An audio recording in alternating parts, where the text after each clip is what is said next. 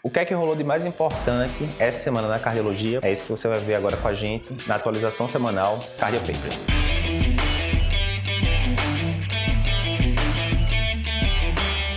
Olá, Eduardo Lapa, editor-chefe do Cardio Papers, falando aqui com você. E, como sempre, ao final de toda semana a gente vai resumir o que é que teve de mais importante na cardiologia rolando aqui no Cardio Papers, no site, no Instagram, em todas as mídias de gente ao longo da semana que passou. Então, primeiro ponto interessante que a gente abordou com vocês: glifosinas, né, os bons e velhos inibidores da SGLT2 e potássio. O que é que eu tenho que saber? Vê só. Quais foram os três grandes grupos de pacientes que as glifosinas mostraram um grande benefício? Insuficiência cardíaca, fração de ejeção reduzida, mas também fração de ejeção preservada. Doença renal crônica, diminuindo a progressão da nefropatia. E pacientes diabéticos, né, que foi onde é, medicação, as medicações foram originalmente estudadas. Ok, o que é que esses três pacientes têm em comum? Ah, Eduardo, um bocado de coisa. Certamente, um bocado de coisa. Mas entre essas, esses fatores em comum, tem uma coisa bem relevante, que é o que? Risco de hipercalemia. Pensa comigo, paciente que tem insuficiência cardíaca, ele tem maior risco de ter hipercalemia? Preciso nem dizer, né? Muitas vezes esses pacientes estão usando IECA ou BRA junto com espirona e faz aquele potássio de 5 e 8, você ah, tem que diminuir a dose do IECA, tem que aumentar a furosemida, aquela confusão. Paciente renal crônico, precisa nem dizer, né? Quando o paciente está ali naquela fase mais avançada, DRC estágio 4 para frente, risco de hipercalemia já aumenta bastante.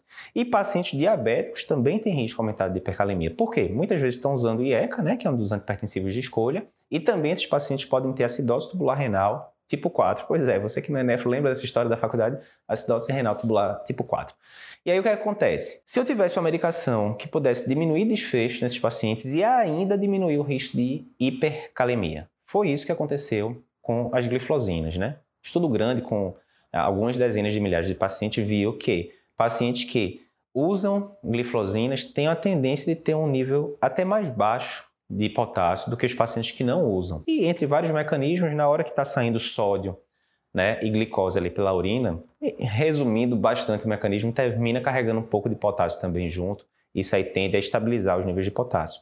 Então isso é bom, porque às vezes você está lá com o seu paciente com IC com fracionação reduzida, está usando ou IECA, ou BRA, ou sacubitril, ou valsartana, tanto faz. E aí você juntou com o espirona, o potássio subiu um pouquinho, você está ali com medo, putz, vou ter que suspender alguma das medicações, e agora? Mas as medicações têm muito é, efeito benéfico. Às vezes, você associando ali uma glifosinazinha que tem um, um pouco de efeito diurético, tchum, baixa ali o potássio um pouquinho, você consegue manter não só as medicações inibidoras do sistema renina-angiotensina, quanto a glifosina que também tem um benefício. Então, é um estudo bem prático ali do dia a dia para você saber. Próximo estudo que a gente viu, o estudo do JEC sobre trombose de prótese mecânica. Vê só, na hora que a gente coloca uma prótese mecânica lá, quer seja em posição mitral, quer seja em posição aórtica, um dos riscos que a gente sabe que pode acontecer é o quê? Da válvula trombosar, né? O mecanismo lá, o próprio componente que forma a prótese, ele é protrombótico, né? Você tem que ficar anticoagulando esses pacientes com varfarina a longo prazo, mas algumas vezes ou o paciente não usou varfarina direito, ou às vezes até está com INR terapêutico e ainda assim faz trombose. Quando isso acontece é mais comum em válvula na prótese mitral. Ok, mas é um fato, o paciente chegou para você com trombose. O que é que eu faço?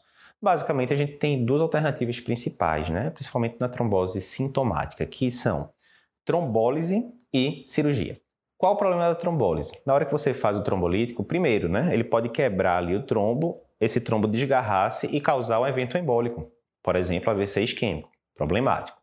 Qual o problema da cirurgia? É uma reop, né? Obviamente, se o paciente já colocou uma prótese mecânica antes, ele já foi operado pelo menos uma vez, e aí você tem que fazer uma cirurgia num paciente que muitas vezes está ali com gesto, né?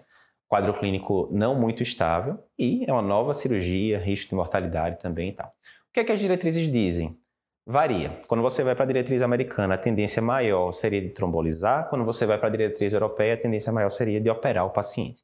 Quando você vai para a diretriz brasileira, ele coloca várias características que você tem que considerar, algumas falando a favor de trombólise, por exemplo, trombos pequenos, outros a favor de abordagem cirúrgica, por exemplo, trombos maiores. Né? Quanto maior o trombo, maior o risco dele jogar pedaços ali para a periferia e causar eventos embólicos. E daí, Eduardo, o que, é que vocês têm de novidade? Saiu um paper novo no JEC, que avaliou é, cerca de 150 e poucos pacientes, e todos com trombose de prótese mecânica. Uma parte desses pacientes ia para trombólise e outra parte desses pacientes ia para cirurgia. O que é que foi visto? Foi visto que a trombólise, geralmente feita com é, TPA, 59mg foi a dose média e lenta infusão ao longo de 24 horas. Primeiro, mais de 90% dos casos que foi feita trombólise, ela foi eficaz, ou seja, o trombo realmente resolveu. E a taxa de mortalidade de eventos embólicos foi baixa. Do outro lado, os pacientes que foram para a cirurgia tenderam a evoluir pior, inclusive tendo uma mortalidade bem maior do que o grupo que foi para a trombólise.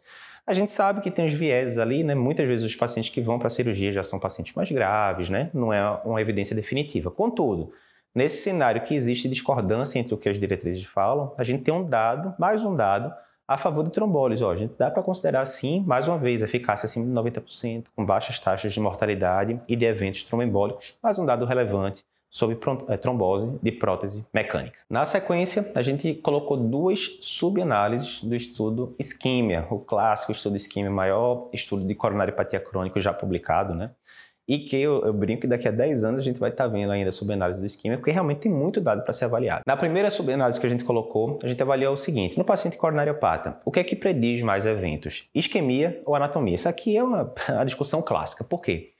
A escola tradicional, que foi a que eu me formei ali em relação à coronariopatia crônica, falou que, olha, isquemia importa muito. Não adianta você ficar vendo anatomia sem você saber se tem isquemia associada ou não. Né? E aí criou-se aquele paradigma de que pacientes que têm muita isquemia, vão ter mais eventos, vão morrer mais, etc. E paciente que tem pouca isquemia, mais tranquilo, a gente mantém tratamento conservador, etc. Ok.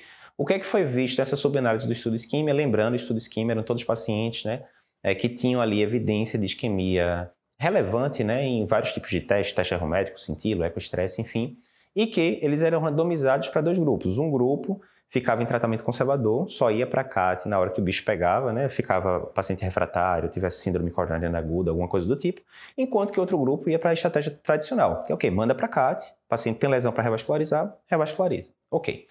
O que, é que foi visto? Nesse estudo aqui do isquemia com milhares de pacientes, primeiro, isquemia não teve relação com evento cardiovascular. Vê que coisa interessante e contraintuitiva. O que a gente sabia era o seguinte: o paciente tem pouquinha isquemia, morre pouco. Que tem isquemia moderada, morre mais. E que tem isquemia grande, morre muito. Era isso que a gente sabia. No isquemia, isso não foi visto. Não foi preditor. O grau, a intensidade da isquemia não teve relação com a intensidade de eventos cardiovasculares. Pelo outro lado, a anatomia teve significado, teve significância, né? estatisticamente significante.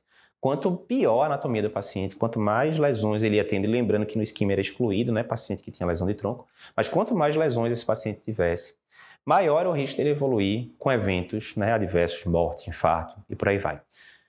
Contraintuitivo. E ainda fica a questão, né? Um dos grandes, entre aspas, ganhadores do isquemia foi angiotomo, né? Que angiotomo era usada em 75% dos pacientes, né? A maioria dos pacientes fez um angiotomo inicial, que era para descartar a lesão de tronco, por exemplo, né? Se o paciente tivesse lesão de tronco, ele não podia ser randomizado no isquemia, né? Então a função do angiotomo era essa.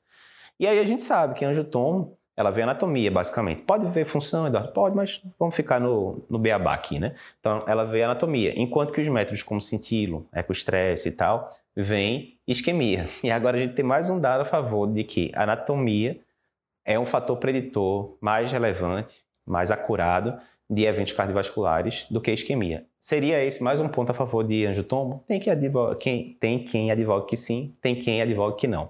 Mas é mais um dado relevante aí. O segundo subestudo que a gente falou do isquemia era o seguinte, beleza, a gente está lá nos pacientes que foram né, considerados para o trabalho, ou seja, pacientes que tinham, em geral, sintomas, e que tinham testes de isquemia de, mostrando, né, de alto risco, mostrando isquemia relevante. E aí é o seguinte, a gente sabe que no desenho do estudo, como a gente já comentou, vários pacientes é, tinham lesão de tronco e não podiam entrar no estudo. Por quê? Paciente com lesão de tronco, isquemia, né, acima de 50% de, de lesão de tronco, tem que ir para revascularização. Ponto final, né? Isso aí todas as diretrizes já recomendam.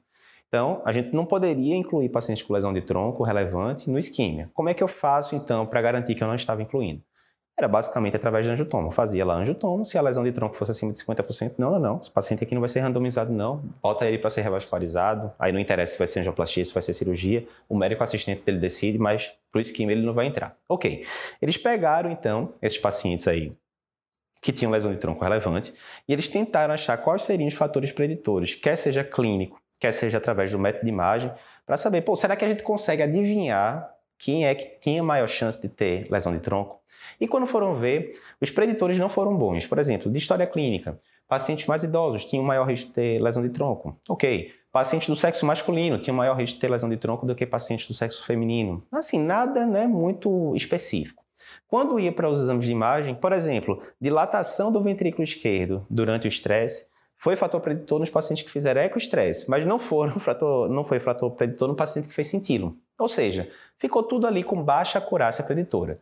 O que é, qual é o resumo desse subestudo? Você está com um paciente no seu consultório com isquemia relevante, ah, fez um cintilo, tem 13% de isquemia na cintilo, ou fez um ecoestresse, pararam aqui quatro segmentos da parede anterior, o que seja, né? Exame de alto risco. Não tem como você descartar com acurácia que aquele paciente tem ou não lesão de tronco só por fatores clínicos ou de método de imagem. Você vai ter que ver a anatomia do paciente. Como é que eu vejo a anatomia, Eduardo? Posso apelar para angiotomo ou para o próprio cateterismo. Às vezes você está no lugar de SUS que não tem angiotomo, tá, só tem CAT. Paciência, vai ter que ir de CAT mesmo. Mas você vai ter que ter um método anatômico de confiança para dizer se o paciente tem ou não lesão de tronco. Por fim, nessa semana a gente também soltou o podcast novo falando de como melhorar o seu currículo para a prova de título de especialista em cardiologia. Então, se você não fez prova de título ainda, vai fazer agora em 2022 ou vai fazer depois, 2023, o que seja, a gente vai dizendo como é que é o currículo para a prova de título, né? baseado no, no edital de 2021, 2022 não saiu ainda, e você consegue ver direitinho onde você consegue pontuar, né? para conseguir a pontuação máxima de currículo. Por que, que é importante saber isso? Porque a gente já viu aluno deixando de passar na prova de título por meio ponto, um ponto. Então, sim, cada ponto conta, né? Isso aí é um dos, dos hashtags da gente, é um dos GPS ali, dos pilares da nossa preparação. Cada ponto conta, cada questão conta. Então, Cada ponto de currículo que você pode colocar mais pode ser a diferença você passar ou não na prova. Lembrando que se você vai fazer prova de título agora em 2022, sim, dá tempo ainda de ser aprovado.